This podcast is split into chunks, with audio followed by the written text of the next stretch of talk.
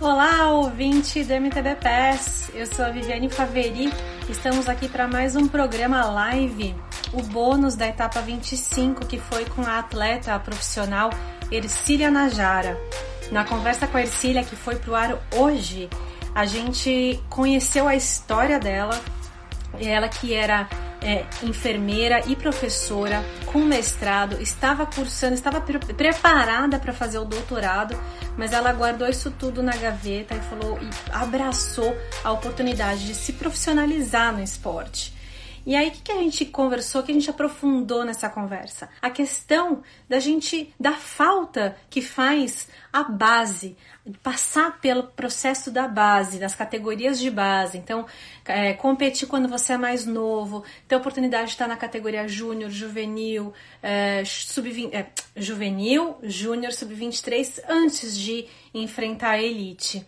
E aí, quando a gente chega na elite, assim, de cara, sem ter feito essa base, a gente precisa ter um tantinho de maturidade para conseguir lidar com os desafios. É, e aí que eu pergunto para ela, perguntei para ela e trago aqui nessa live hoje um convidado especial para a gente entender esse lado comportamental estratégico da performance, principalmente para quem não teve a oportunidade de passar pela base, que foi o meu caso, é o caso da Ercília e é o caso de muitas outras mulheres e homens que descobriram a paixão pelo mountain bike mais tarde. Nosso convidado é o Edelcio Bonetti, Del Bonetti, ele que é psicólogo esportivo, focado na performance estratégica comportamental no desenvolvimento profissional e pessoal dos atletas. Então, vou trazer eles para a live. Del Bonetti e a nossa protagonista da etapa 25 do MTBPS, Ercília Najara. Deixa eu ver se eles já estão por aqui.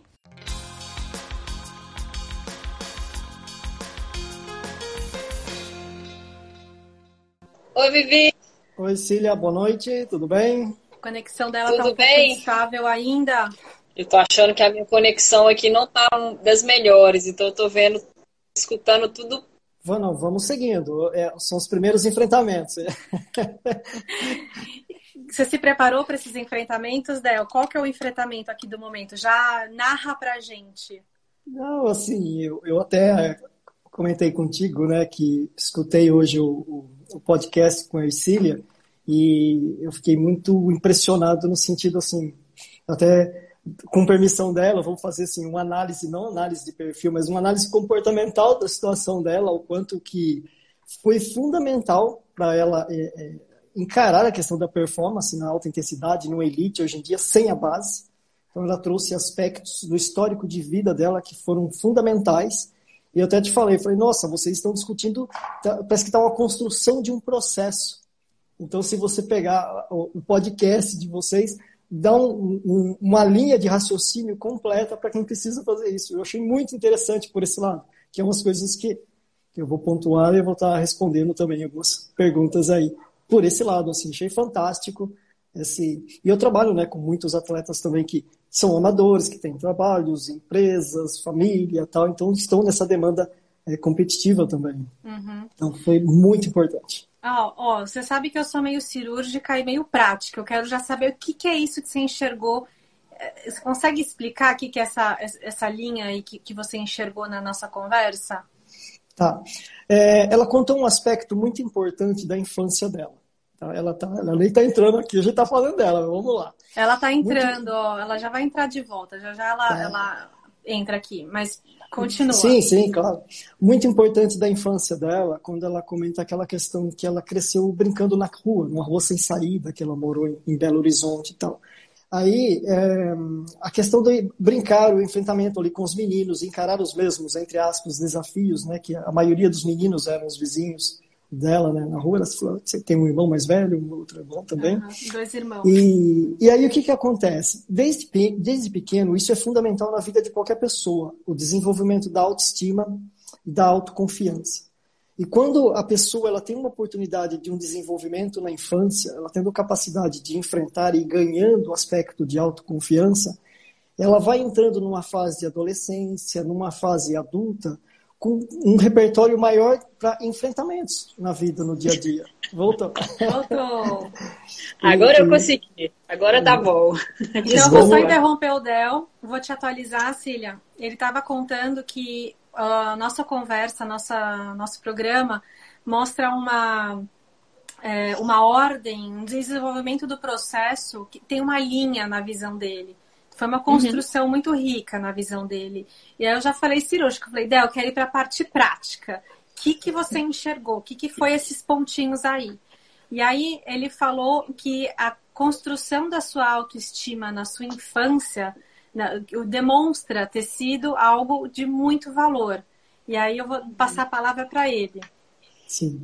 É, Ercília, o ponto que você fala que cresceu brincando naquela rua sem saída, com os meninos, os enfrentamentos, a questão de você encarar aquelas, aqueles desafios, aquele momento com os meninos, ah, eu falando aqui para o pessoal, para Vivi, a importância do desenvolvimento, tanto da autoestima e da autoconfiança na fase da criança.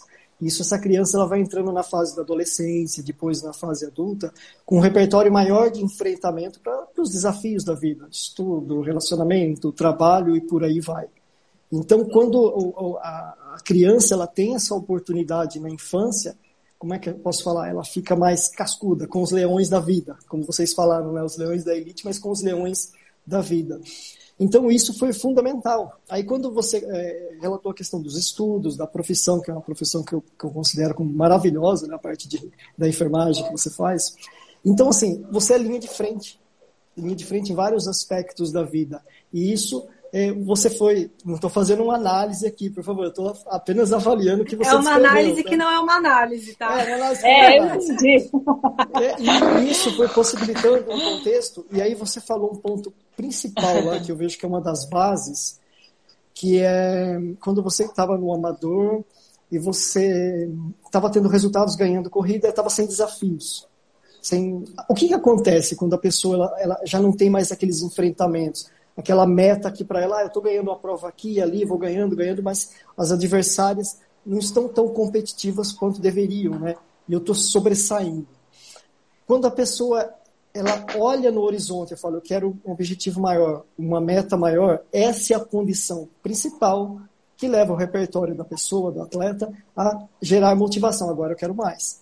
Então, quando você falou isso, já fez, eu já fiz uma ligação. Olha, ela sempre enfrentou e aí agora você falando de todo esse processo que você vem de treinamento, árduo, direto, eu acompanho, né, você pelo, pelo Instagram aqui, e, e o repertório de enfrentamento, e o repertório de autoconfiança que você demonstra, que você trouxe assim, no seu histórico e na infância foi fundamental, isso é, é, é o que garante a questão assim, de você estar tá sempre querendo mais, estar tá sempre tendo aquela questão da coragem mesmo, de encarar os desafios.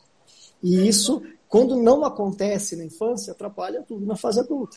Então, aí chega na fase adulta, uma pessoa, ah, eu tenho uma ansiedade com a largada, e a gente vai ver, não é largada, às vezes era uma questão de falar ou não, se posicionar, se aventurar em arriscar um trabalho, isso, aquilo, eram os movimentos que a pessoa não tinha, e aí chega num, num esporte de alta intensidade, que é o mountain bike, ah, o, o mountain bike vai cobrar dela o repertório, entendeu? Uhum. Então, é, foi uma coisa que me chamou a atenção, que a, a, forma como vocês conduziram, assim, eu falei, falei para Vivi, é um processo.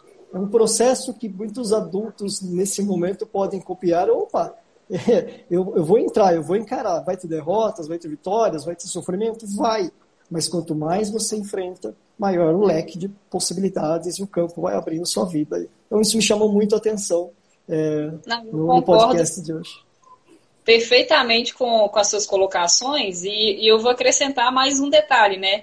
Na, nesse momento da infância foi justamente o momento que eu tive que desenvolver também uma capacidade de adaptação, porque eu estava mudando de um estado para outro. A gente tem questões de fala que são muito marcantes no Nordeste. O sotaque nordestino ele é muito preponderante, principalmente para uma criança de 7 anos quando muda para uma capital bem maior, né, uma cidade muito maior do que a que eu vivia, é, eu tive muito choque de realidade.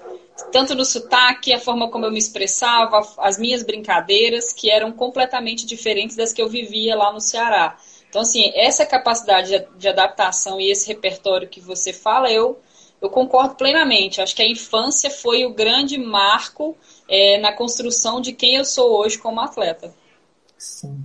É, a gente falando na biologia básica, variabilidade comportamental. Quanto mais você desenvolve, mais você se adapta. Então, é a questão, quanto mais a criança, né, ela explora, né, acho que não foi você que mudou sozinha, mas ela explora o ambiente, o ambiente muda, ela vai se adaptando.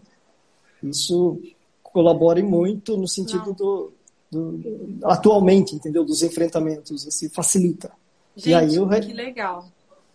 É, hoje é biologia. Biologia, psicologia, tudo aqui misturado. É, porque a, a, biologia no sentido de que o que ela sente influencia no, no que ela vai gerar no corpo dela, é isso?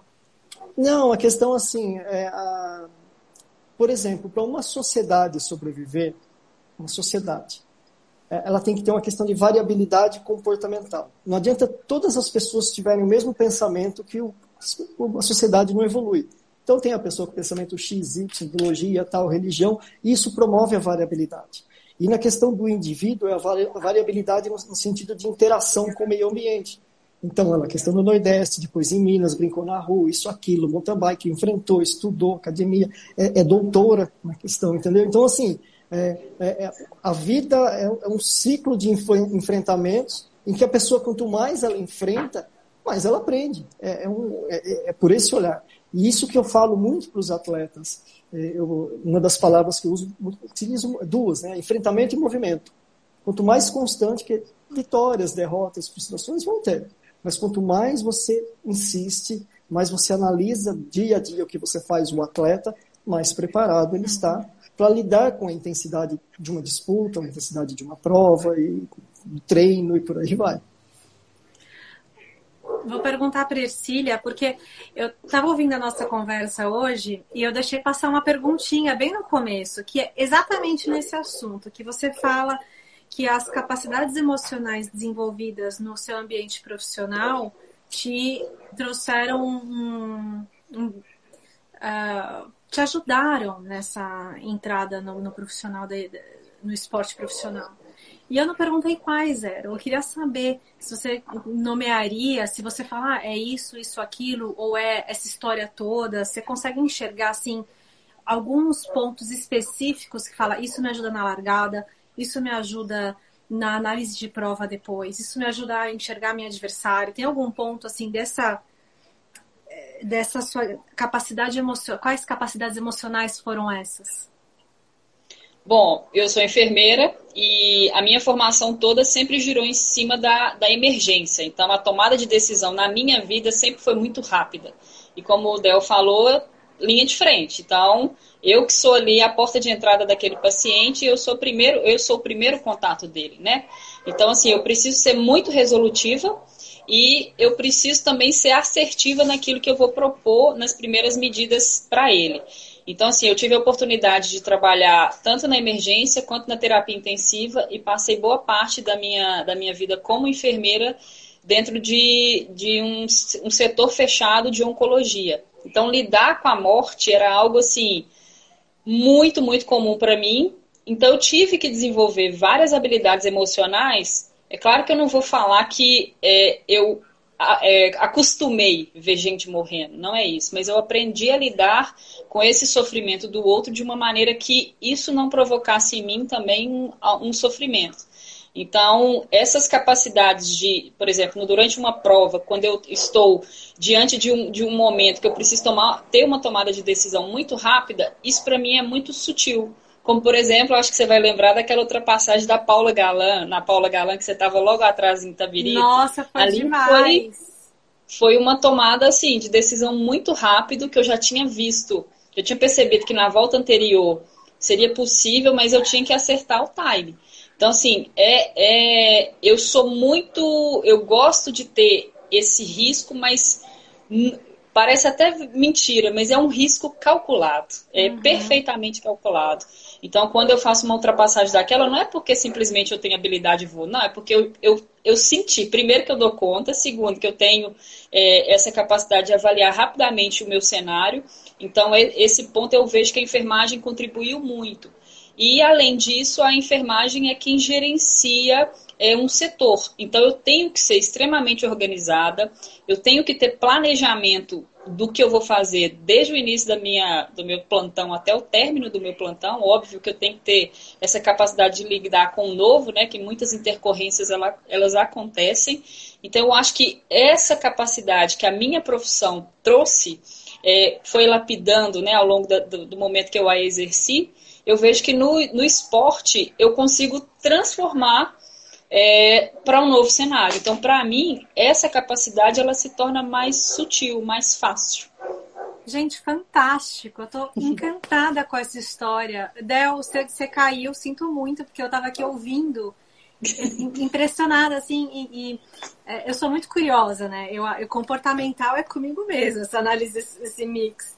E é muito legal entender a, a profissão o background da Ercília, o somado à experiência profissional dela como enfermeira, gestora uhum. de um departamento, lidando, tendo que tomar de decisão rápida, tem que ser assertiva. E isso é feito nas pistas. E ela relatou uma história que eu vou contar para o ouvinte, para quem, quem não sabe, acho que assim poucas pessoas puderam ver o que eu vi. É, a gente estava numa corrida super intensa, super disputada em Itabirito, e tinha uma situação em que ela, em que poucas, poucos pontos de ultrapassagem, salvo um lugar em que tinha uma curva, em que ou você fazia a curva pela parede mais rápido para sair na fluidez, ou você ali tinha que diminuir um pouco a velocidade e dava espaço para outra pessoa. Assim, né? Não é que dava espaço, mas o ponto é, a Ercília ultrapassou uma adversária pela parede, enquanto a adversária estava fazendo a curva por dentro. E foi assim, calculado, timing perfeito, foi incrível, né? E, então, esse tipo de coisa que ela falou, que ela já tinha visto na volta anterior, que era possível de fazer, calculou, sabia que o que estava em jogo ali, o timing do movimento, qual que era, o que, que ela tinha que fazer. Chegou na hora, ela estava pronta para fazer, não tem, não tem pensado duas vezes, é pronto, vai, né? Não tem dúvida. Achei isso assim super legal. Sim. Não, eu lembro dessa, dessa ultrapassagem dela, eu lembro que estava assistindo até pela internet. É como dizem os antigos filósofos gregos, quando vem uma coisa assim, uau, sabe? Mais ou menos isso, entendeu? Mas, Vivi, eu vou fazer um comentário. Eu ouvi tudo que ela falou, por mais que eu caí aqui, mas eu estava ouvindo, tá? É, a questão profissional, é, e isso, a questão da idade. Quantos anos mesmo você tem, Cília? Eu não lembro agora. Tem 33. 33. Então, por exemplo, os atletas, de uma forma geral, nessa idade, mesmo que entrando no elite, entrando nas categorias, as subs, né, as categorias masculinas e femininas, são fortes também. Uma coisa que eu noto muito, o Ercília, da questão de competência profissional, eu vejo é, lideranças, pessoas que são líderes, líderes nos seus trabalhos, empresários, empresárias, empresárias que são linhas, linha de frente, têm uma facilidade muito grande para se adaptar a um processo, se adaptar aos enfrentamentos. Então, a questão do histórico de vida da pessoa, ele ajuda a encurtar, mesmo que você não tenha uma base e tal, mas na parte comportamental, mental, oferece para a própria pessoa um repertório muito grande. Então, ou seja, eu chamo isso de uma vantagem competitiva, quando uma pessoa traz algo assim. Então, por isso que eu falo. Por exemplo, eu pego, eu trabalho com alguns atletas júniores hoje. Então, que, qual é a demanda que eu estou trabalhando com eles muito nesse sentido? Como ganhar dinheiro com patrocínio, como se posicionar, como levar resultado para uma marca. Ou seja, além da parte competitiva, profissional, colocando para eles a visão de um empreendedor, como um atleta.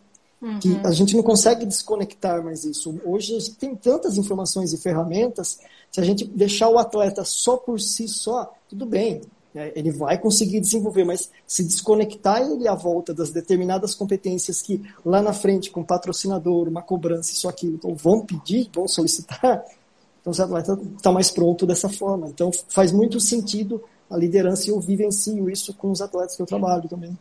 Muito bom. Esse ponto me chamou muita atenção. Só vou fazer um complemento do que ele falou, Vivi. Quando eu entrei na Elite, é, eu tinha uma dificuldade muito grande, porque eu tinha essa bagagem profissional, né? É, como enfermeira, como professora, e eu via que existia uma certa dificuldade dos atletas de performarem fora das pistas. E, e assim, acho que pela forma como eu interpretei no momento, né, que eu estava observando determinadas coisas, é como se não houvesse é, essa, essa, esse complemento, né, do que é o ser atleta com o profissional.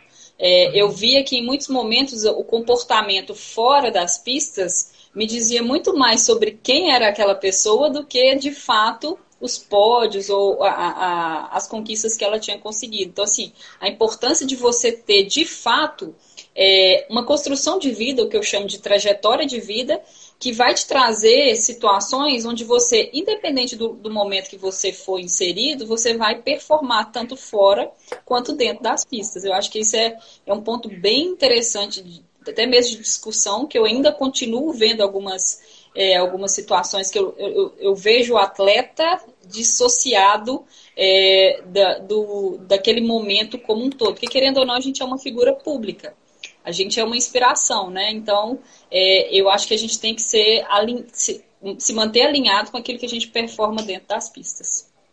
Exato. É, a, compet a, competitividade é dentro e fora das pistas, né? Não adianta. o tempo todo. A gente tem que se acostumar com é. isso. A vida é, é, exige isso. Né, é, aí é, é, nesse ponto mesmo que às vezes, até mesmo que você, você mencionou em questão de patrocínio, às vezes o que toma mais peso em uma decisão de uma marca para apoiar ou não um atleta não é nem a questão das, do, das habilidades que ele desempenha dentro das pistas, mas sim como que ele interage com seu público, como que ele se comporta fora das pistas. Eu acho que esse é um ponto assim essencial, é, até mesmo de discussão, porque a gente precisa, enquanto atleta, de é, desenvolver esse lado também. Total, total. É, a, a, questão nesse momento, do, eu, eu, trabalho isso muito com um atleta. Eu tenho atletas amadores que têm patrocínios assim que eu, eu caio de costa o quanto que ele consegue, mas pelo posicionamento. A verdade uhum. vende, assertividade vende, relação de confiança vende. Então, o atleta, quando ele começa a se conhecer por esse lado e se reforçar por esse lado, competência técnica, excelente, ele está lá treinando e tal, e segue o processo. Porém, o, o, o âmbito profissional hoje em dia está exigindo mais. Hoje, por exemplo, vou, um, até outro dia eu trabalhei um, um atleta para ele ser diretor numa empresa multinacional. Eu falei, olha, vamos trabalhar assertividade. Aqueles, a parte técnica você tem. Vamos trabalhar comportamentos assertivos, isso, aquilo, aquilo, que eles vão falar isso com você lá. Vão pedir performance assertiva. Ele conseguiu a vaga, porque lá dentro ele entregou o que ninguém estava entregando. Então, isso acontece muito no meio do atleta. Marcas estão começando a olhar por esse lado, pelo que eu percebo. Não tenho esse acesso, mas essa é a tendência. É, é, legal né, trazer esse aspecto do meio, do meio ambiente e esse, essa visão da Ercília, essa forma como ela colocou, muito interessante de ouvir, é, que ela sentiu de cara uma associação do, dos atletas com o meio que eles vivem. Então, eles só estão focados no que vão fazer na, da largada, entre a linha de largada e chegada, né? Saiu dali Exatamente. e agora. E eu, foi, era uma das minhas queixas é, com o Edelcio. Eu falava, Del, tipo, eu vou para as corridas, mas assim, tô indo para competir, mas antes da corrida, depois da corrida tá chato, porque não sinto né, aderência ao meio, não sinto feedback do meio, né? Falta ressonância, assim. E, e aí, essa é uma das coisas que, que, eu, que me afastou um pouco das competições, agora falando, falando no relato pessoal, né? Já pegando o gancho, porque é muito esforço, muito, não é, é zero glamour para você é, fazer as viagens, passar um tempão fora de casa e aí você chega lá e não sente que você está ganhando com aquilo. Então, acho que essa foi um pouco da raiz daquela pergunta que eu te fiz sobre se você encontrou prazer no esporte. Uhum. Perfeito. É. É, eu vejo, Vivi, que acho que voltando para minha infância, eu tenho uma capacidade de adaptação muito boa, sabe? Eu, eu consigo me, me desvencilhar de, desse tipo de sentimento em qualquer situação. É, e eu sentia muito isso, que eu, eu, eu de fato eu vou usar talvez até uma palavra forte, mas uma ausência de profissionalismo de profissionais. E eu chegava e falei assim, gente, a pessoa não tem noção de vida. Tá, eu, e esse era um questionamento que eu tinha.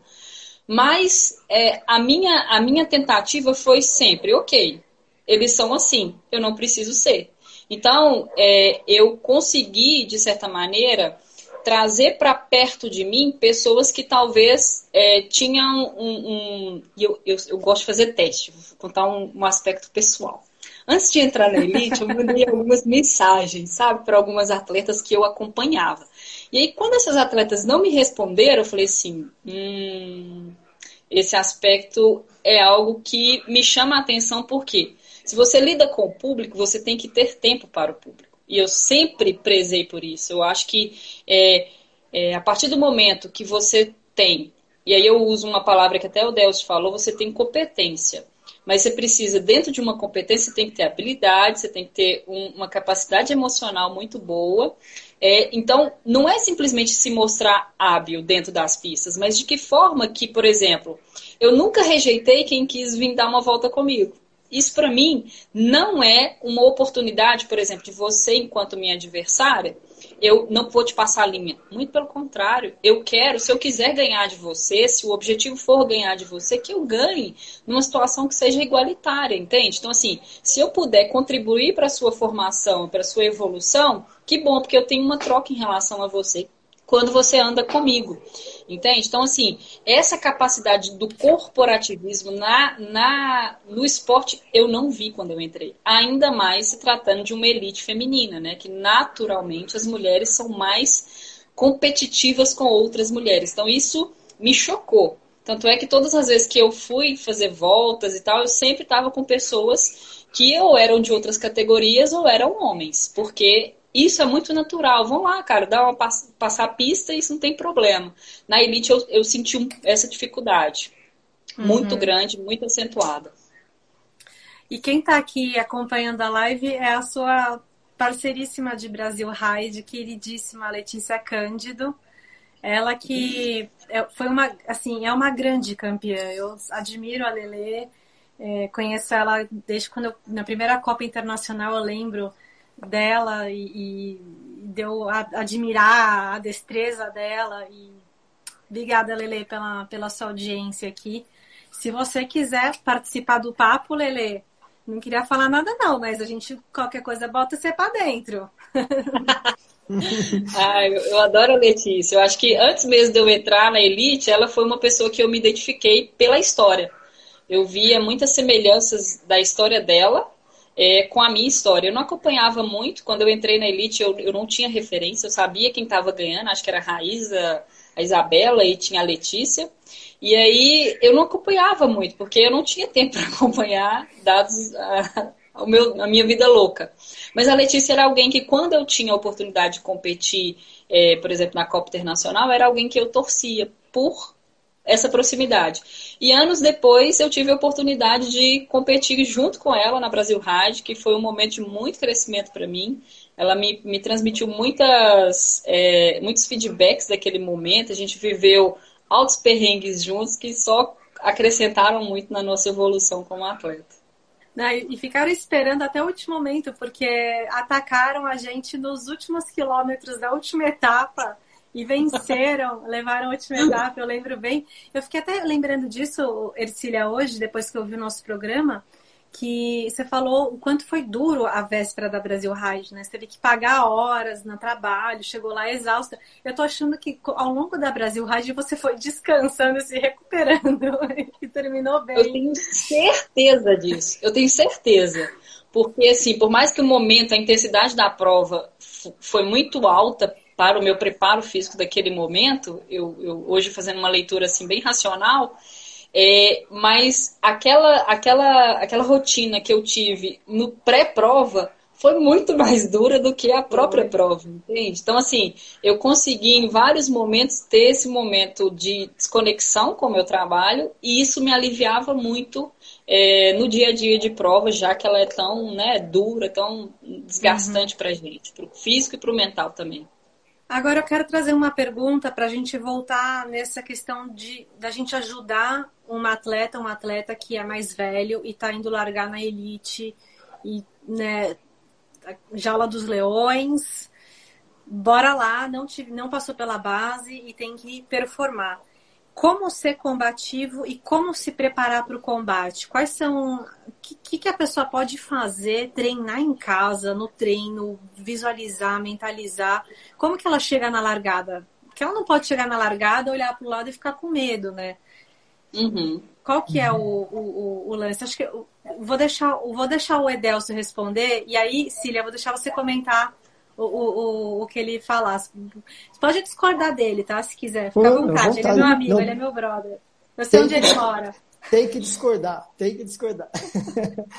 É por causa é... da variabilidade, né? Comportamento tem que ser variável. É, exatamente. Quanto mais variabilidade aqui, também tô, o pessoal aqui, quem está assistindo a live vai, vai adorar. É, na questão da elite, assim, o nível máximo, tanto masculino, feminino, de, de intensidade, né, de exigência hoje em dia, é, uma pessoa, por exemplo, que, tem tra que trabalha, que às vezes tem uma empresa, que tem um emprego e tal. A, a, o primeiro ponto, assim, é ele entender a realidade. No sentido, bom, o que eu tenho hoje? Eu tenho um trabalho, de repente eu tenho um estudo, eu tenho uma hora e meia, duas horas por dia para treinar. É corrido, é complicado. Então, assim, eu quero entrar na elite, mas qual que é a minha proposta? Eu quero ser campeã brasileira, campeão brasileiro? Quando? Daqui um, dois anos, eu tenho 30, 32, 35 anos. Então, o importante, eu sempre falo Obrigada atleta, por me incluir. Tá. Eu sempre falo para o atleta para ele começar a trabalhar com metas curtas, objetivos curtos, para ele começar a sentir dentro de um processo que tem que ser bem estabelecido nesse meio. Às vezes o atleta, assim, é, tem questões externas. Ah, eu vou começar a competir na alta intensidade porque estou cheio de problemas na empresa, no relacionamento, isso, aquilo e tal. Só que ele vai chegar ali na competição, ele vai encarar um monte de problemas. Vai encontrar a Isília, vai encontrar o Guilherme, vai encontrar o Henrique, vai, entendeu? Como que ele vai lidar com isso? Então, resolve aqui e vem neve para cá. Monta um processo e você vai analisando isso conforme o tempo, o espaço e as condições atuais. Então, o que que, o que, que é, é, é, é sugiro para um atleta que toma uma decisão como essa? Passar por um processo de adaptação. Aí ele vai tomar uma decisão lá na frente, se compensa ele, ah, eu quero ser campeão brasileiro da elite com 35 anos. Ou eu posso ser campeão brasileiro da elite na sub-40, por exemplo. É campeão brasileiro, tudo bem que tem o, o, o nível é totalmente diferente. Mas para a condição da pessoa, ele não pode destoar da realidade. Ele não vai poder abandonar o trabalho, o relacionamento, isso, aquilo, por causa somente de um sonho. Esse sonho tem que te dar retorno. o sonho não é só a parte emocional, ele tem que fazer sentido para a vida. E aí sim, eu sempre olho por esse lado. Mas depois um processo bem. Ele tá rindo. Desculpa, um eu tô rindo porque, porque eu vou te fazer uma pergunta já já. Tá lá vendo. Um processo bem estabelecido que conduz ele até segurança e desenvolvimento gradual. Nada de exigência, porque não tem como encarar os leões ali. Primeira vez que você cai na jaula, é difícil. Eu vejo por Sem esse lado. Para complementar, eu acho que o primeiro passo, na minha opinião, é, é se permitir. Eu acho que quando, a partir do momento que você toma uma decisão como essa, é, você primeiro tem que aceitar que você tem que estar de alma e corpo para aquilo dali. Dentro, obviamente, daquilo que você falou, que é a realidade. Eu, no primeiro ano de elite, eu não queria ser campeã brasileira. Não, eu não tinha bagagem suficiente. Não que eu não tivesse competência, mas eu não tinha bagagem de treinamento suficiente, eu não tinha, é, eu não tinha conhecimento suficiente para pilotar uma, uma bicicleta a ponto de me colocar numa situação de campeã brasileira. Então, assim, é, que foi o que eu falei na live, a, na, na entrevista com a Vivi. Eu falei, o primeiro ano eu queria entender onde eu estava. Esse é o primeiro ponto. Qual que, em qual cenário eu estou diante de adversárias que eu não conheço? E foi até bacana essa pergunta da Vivi, porque essa semana uma, uma, uma seguidora me mandou: olha, eu vou passar a alinhar com vocês na elite, eu tô com medo e tal. Eu falei, não fique. Que bom que você se propôs esse desafio na sua vida. Seja muito bem-vindo, que eu puder te ajudar. Eu, eu posso ter certeza que eu vou te ajudar. É, mas entenda nesse primeiro ano, para que você não se frustre, qual que é a, a realidade que você se insere. Porque tem, tem atletas que são 100% estão 100% direcionadas né, para a competição, então são profissionais, que é o meu caso hoje, não foi o meu caso quando eu entrei. E tem atletas como você que trabalha, que estuda, mas que se propõe a um desafio novo dentro de uma categoria que é mais combativa, que é mais é, dura no sentido de, de, da competição. Então, não se frustre. Encontre é, alegria na execução das provas, né, na, no dia a dia das provas, de uma maneira que isso vai te alavancar e não que vai te jogar para trás. Entende? Porque eu acho, às vezes é o que o, o Del fala, e eu não brinco, eu falo muito sério, mas muita gente acha que eu brinco quando eu falo assim: segue o plano. Você tem que ter um plano. Não adianta você falar assim, ah, eu vou entrar na elite.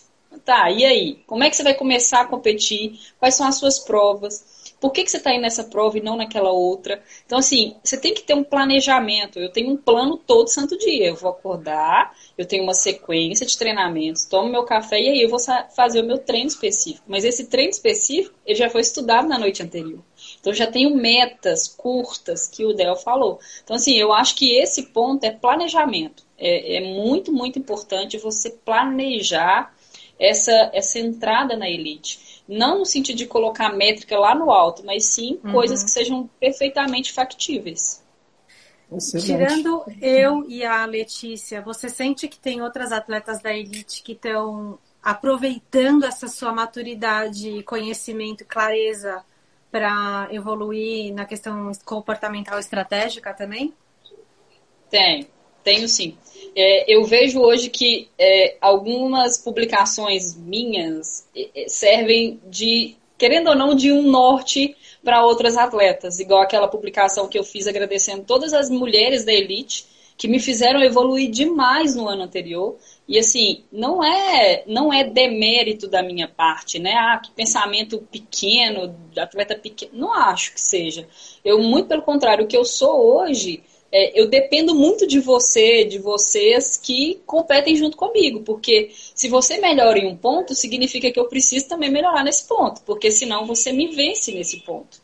Uhum. E a ideia é que a gente possa é, a, a, nivelar quanto mais cedo todos é, os pontos positivos e negativos, a gente tem uma, um combate melhor na elite, que foi o que aconteceu no ano passado. A gente uhum. tinha ali quatro atletas é, que sempre estavam é, no, no pé de guerra para ser campeão naquela prova. Então, assim, era como se fosse o detalhe: ganhava quem é, errava menos ou quem estava naquele momento mais preparado. Então, eu vejo isso hoje, é, que a minha, a minha, a forma como eu penso, ela não é. Muita gente talvez no início não tenha entendido, porque eu não era alguém conhecida, mas hoje eu vejo que tem outras atletas que se espelham muito naquilo que, na forma como eu penso, em muitos momentos que eu tenho oportunidade de compartilhar com elas, ou, ou até mesmo nas minhas postagens. Uhum. Algum uhum. comentário, é, Del? O, sim, muito importante o que ela disse, a questão do atleta passar para as pessoas o valor do seu desenvolvimento. E isso as pessoas percebem, as pessoas precisam. Às vezes segue como uma orientação para as pessoas. Não é somente, tudo bem, ela conquista lá o pódio e tal, mas como que eu transmito isso, como que eu passo isso para as pessoas? Porque foi difícil. E a questão, o ambiente é deveras competitivo. Onde existe competitividade, existe evolução. Quando faz a comparação, significa que se tiver competitividade, todas vão evoluir. Uhum. Eu falo, se, por exemplo, se alguém começa a ter um destaque, um destaque, e de repente, assim, não começa a ter uma disputa ali intensa com o primeiro lugar, por exemplo, uma pessoa começa a se destacar demais, a, a, a variabilidade começa a, a, perder a referência, ou seja, a competitividade tende a dar uma estagnação, acontecer uma estagnação na, na, no desenvolvimento. Agora, quando o atleta ele consegue performar dessa forma, levar dessa forma, é, é o benefício que ele gera. O trabalho do atleta, a competição do atleta, o benefício que ele gera para o meio, que as pessoas entendem, nossa, o que ela faz, ela segue um processo, o posicionamento dela assim, a hora que começa a fazer sentido, a pessoa se solta no próprio processo dela. Porque, é, de uma forma geral, desculpa te prolongar um pouquinho aqui, aqui tá vindo umas coisas aqui importantes. A, a maioria das pessoas, elas, elas, sim, de uma forma geral, é claro, aquela questão de resultado a curto prazo de não ter aquela paciência de desenvolver, de planejar a longo, médio e longo prazo. Então, é a mesma coisa quando alguém pergunta assim: ah, eu queria uma estratégia comportamental para a prova de domingo. Não tem. Você tem que treinar, você tem que sentir, você tem que absorver, você tem que perder, ganhar e aplicar isso. Não é assim, eu vou fazer um estalo de dedo com a pessoa. Então, muitas pessoas esperam isso. E se o atleta não, não se toca, ele não passa esse valor, essa questão do processo, essa questão de todo o desenvolvimento, o benefício que ele gera por ser aquele atleta e atuar daquela forma, quando ele faz isso, excelente. Mas quando ele não faz, fica vago. Uhum. Era exatamente por isso que eu estava rindo aquela hora que você falou, porque é, eu estava pensando, tá, tem um processo, a pessoa tem que entender onde ela tá, tem o plano, tem que ter essa noção da visão geral do, do realista do processo. E a pessoa que está com muita pressa e sem paciência, assim, você vai bater, vai bater lata, não tem jeito. Ou você aceita, ou não vai dar para fazer o esporte, é incompatível, né? Você tem que aceitar essa condição. É, o é. processo é duro, o processo é lento, é, é muito mais, você se doa muito mais do que talvez você consiga observar o tanto que você está evoluindo naquele primeiro momento. É, e muitas, muitas pessoas mensuram né, o progresso no processo com o alcance de pódios. Eu acho que esse talvez seja o principal ponto é, que as pessoas se frustram, principalmente na elite, né? E aí eu estou incluindo tanto a elite masculina quanto a elite feminina e até mesmo no sub-23 hoje que, que, eles conseguem ter um nível de, de competitividade com a gente, né? Porque eles largam juntos. Então, eu vejo que a mensuração, quando o atleta mensura, e é muito fácil. Eu, eu gosto muito dessa área de psicanálise, então eu também adoro essas leituras. Então, assim, eu faço várias leituras do que está escrito, que o atleta escreve, é, e aí isso me dá, me provoca várias reflexões. Eu já vi vários posts, posts de atletas que era assim, muito fácil identificar quando o atleta está focado exclusivamente na performance, porque o pós-prova dele, geralmente a repercussão que ele dá e o foco que ele dá para a postagem é sempre o que deu errado, não o que eu cresci, entende? Então, assim, é, eu acho que independente se, tá, se você conseguiu performar bem ou, não, é, isso é uma leitura que é muito pessoal, baseado naquilo que você acredita enquanto atleta. E eu falei no, no, no, na nossa entrevista que eu não, eu não me coloco como primeira colocada em todas as provas que eu vou. Isso será sempre uma consequência da forma como eu me posiciono dentro daquela prova, da forma como eu me preparei. Então, tenho o pré é muito importante. Porque no, uhum. durante a prova tudo pode acontecer. Às vezes você está extremamente preparado e um pneu rasga, um, alguma coisa dá um, uma pane mecânica, dá uma pane física, mental. Então, assim, é, essa capacidade de você adequar a sua métrica para a sua realidade, eu acho extremamente importante. Muito bom. É, Excelente. É, a, a, a, uma base da assertividade, quando o atleta o atleta ou qualquer pessoa aprende a descrever o que sente, ele começa a observar, se conhecer até mais, se soltar. É, é libertador isso, né, Estrilha? Sem dúvidas, sem dúvidas. E eu não tenho medo de falar, olha, foi excelente, fiquei, sei lá, na quarta posição, mas eu adorei. Igual ano passado eu fiz provas excepcionais é, do ponto de vista de, de, números mesmo, né? As métricas que a gente usa. E aquela, aquela aquele salto de qualidade na minha performance não me colocou no primeiro lugar. Mas isso era algo que naquele momento não fazia, é, não tinha tanta importância, justamente porque eu conseguia ver os degraus que eu estava subindo em relação à forma como eu estava performando. O valor do desenvolvimento. Sim, sem dúvidas. Uhum. E aí você tem que ter esse uhum. foco, porque senão você se frustra. É, e aí você e, fala, poxa, eu performei tão é... bem esse foco vai vir seu e da sua equipe, né? Porque se Sim. você for esperar esse foco dos seus patrocinadores e, e do mercado, acho que a gente ainda tem algo muito a caminhar para chegar Sim. nesse nível de, uh, de reconhecimento do atleta, né? Do trabalho do atleta. Mas esse é um ponto que eu vejo que, que tem mudado, assim. Eu vejo hoje que, que a dança das cadeiras, da forma como eu chamo, né? As trocas de, de equipe, é, elas têm demorado um pouco mais. Então, se você fizer uma análise hoje de, da elite feminina e da elite masculina, você tem nomes, figurinhas repetidas por mais de um ano, mais de dois anos naquela equipe. Então hoje eu consigo perceber que ainda é muito lento o, o né, a, a, mentalidade, mas eu consigo perceber que existe um planejamento mais a longo prazo do que a curto prazo. Ó, você não foi campeão brasileiro, tchau. Uhum. Parte da, das, das escolhas de determinados atletas baseavam, né, o foco era exatamente o pódio, né? O que, que você ganhou, não o que, uhum. que você é. E aí eu vejo que hoje tem algumas equipes que já conseguem perceber isso de outra maneira. Uhum. É, senão nenhum projeto vai para frente também. Precisa, Exatamente. precisa disso. É o processo. E eu vejo também um lado uma questão cultural do próprio grupo dos atletas, dos posicionamentos.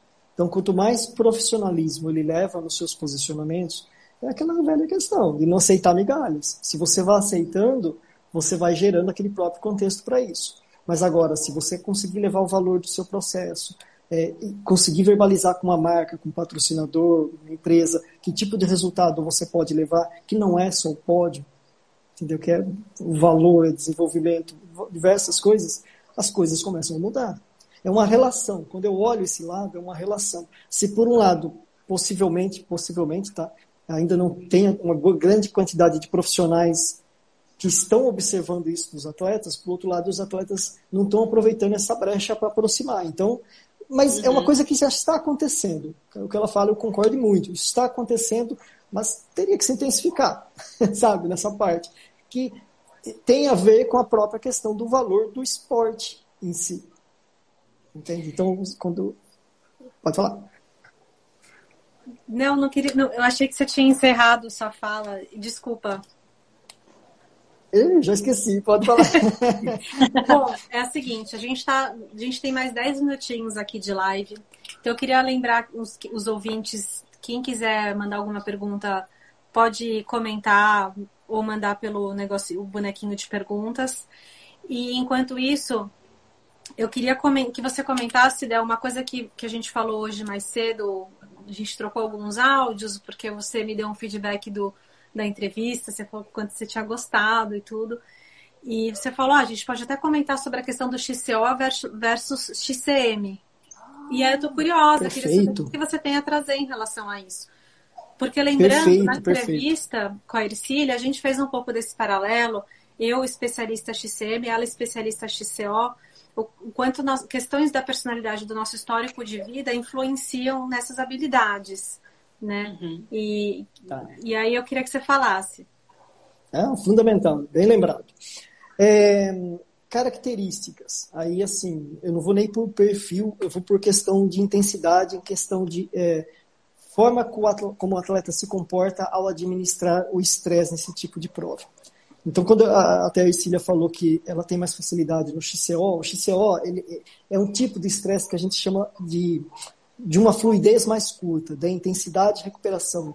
Então ele tem uma variabilidade melhor, que a gente chama que é o estresse agudo. Você dá uma pancada, dá uma recuperada, uma pancada, recuperada, ou seja, a curto prazo, né, curto prazo que eu falo assim, em termos de tempo, uma hora e vinte, uma hora e dez, uma hora e quinze, uma prova, por exemplo, você tem uma administração excelente, porque você treina isso. Então é o famoso estresse agudo, pancada, aquele estresse abrupto, igual aquele exemplo que ela falou na, no podcast que ultrapassou você numa pedra, gera um estresse abrupto na atleta. Nossa, o que, que ela fez aqui agora para eu reagir?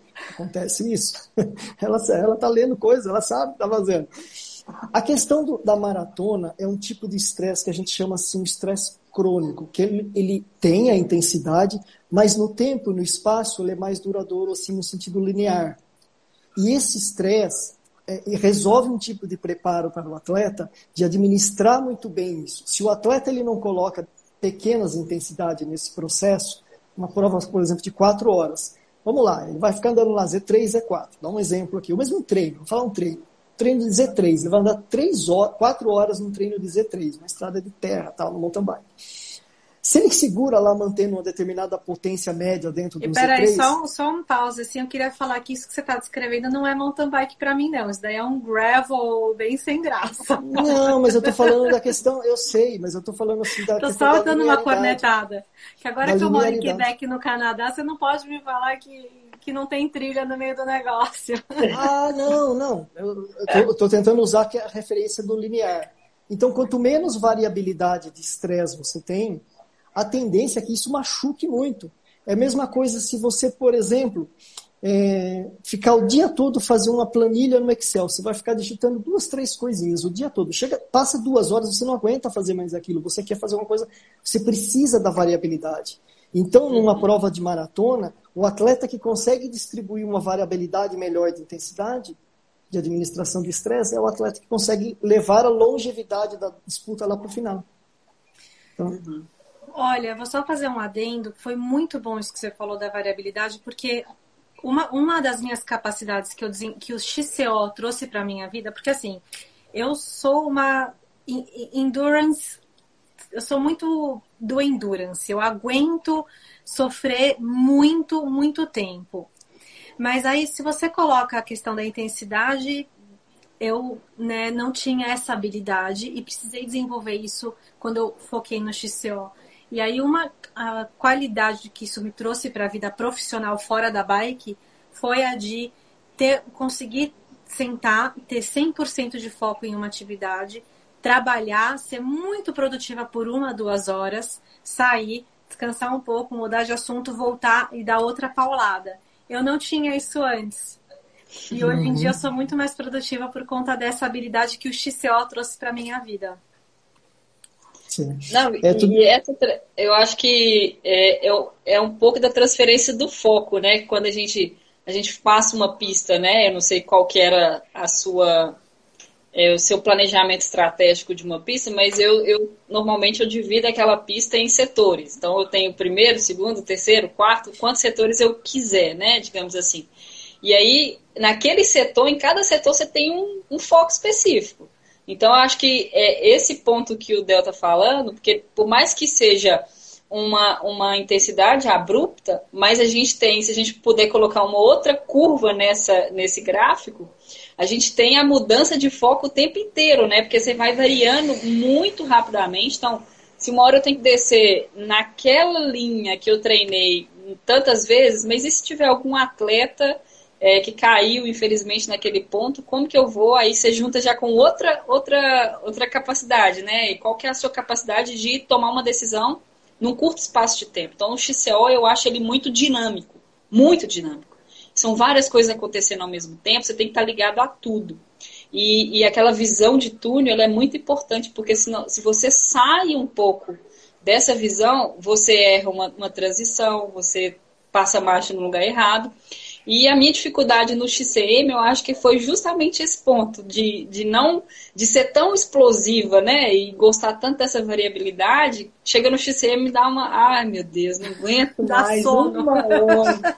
uma hora desse jeito. Ai, não aguento. Então assim, é, eu tenho dificuldade, melhorei muito, muito, muito mesmo, mas eu ainda tenho muito a melhorar no XCM. Que legal. A gente pode fazer um training camp, você me ajudar a melhorar no XCO e eu te ajudar a melhorar no XCM. Eu acho que o Quebec é o lugar perfeito para a gente fazer isso. Pode vir, pode vir. Cara, que, que, que legal é, esse, é, essa forma da gente terminar essa conversa. Eu achei muito rico, achei incrível, até porque acho que o Adelcio já me ouviu como, como cliente barra paciente, atleta dele, falar muito das nossas disputas, né, Del? E que legal é, tipo, a gente amadurecer, evoluir, tá aqui nesse novo momento e, e podendo solar, né? Porque, poxa, se a gente tivesse tido essa conversa há dois anos atrás, teria sido tão mais legal competir. Então, Sim.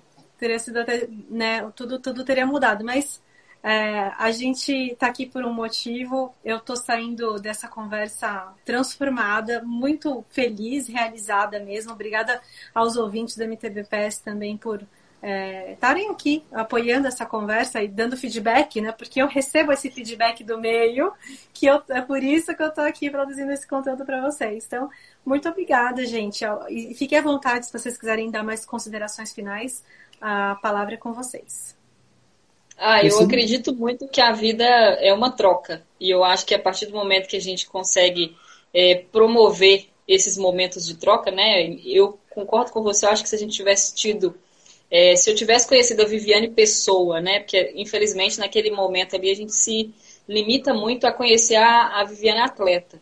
É, se eu pudesse, se eu tivesse essa oportunidade de ter te conhecido enquanto pessoa lá atrás, eu acho que talvez as trocas que nós teríamos dentro de pista e até mesmo fora delas teriam sido muito mais suaves e transformadoras como foi essa conversa. Então, assim, é, eu, eu gosto muito de troca, eu não, não sou uma pessoa fechada, muito pelo contrário, eu acho que eu sou aberta até demais, é, mas é, eu vejo muito que é muito engrandecedor, seja no esporte, seja na vida pessoal, seja na vida profissional. A partir do momento que você tem essa capacidade, essa oportunidade de debater. Eu acho que a, a, variabilidade é muito importante, né? Eu tenho a minha trajetória, você tem a sua, e a partir do momento que a gente tenta encontrar similaridades, a gente vê o tanto que a gente é parecida, e a partir do momento que a gente encontra aquilo que é né, distoante, a gente vê o tanto que a sua história pode me ajudar e a forma como a minha história também pode te ajudar. Eu acho isso muito bacana. É mesmo. Muito legal. Obrigada. Obrigada. Agradeço, agradeço aqui a presença, né, o convite, é, duas grandes feras aí do, do mountain bike nacional, mundial, tá? E a vida é um eterno aprendizado. Então, assim, a gente aprende diariamente. Quando você abre as portas para aprender diariamente, a gente aprende sozinho, com os outros, aquilo, tal, qualquer pessoa. Basta estar aberto a, a enfrentar, a se movimentar e por aí vai. Então, também é um baita aprendizado. Eu já tenho até ideias aqui de algumas coisas. Eu sou assim, eu já vejo possibilidades. Então a gente. Mas valeu, valeu demais. Fico agradecido mesmo pelo convite aí. Parabéns pelo podcast de vocês duas ali. Dá para vender um processo pronto lá. Eu vou falando para vocês.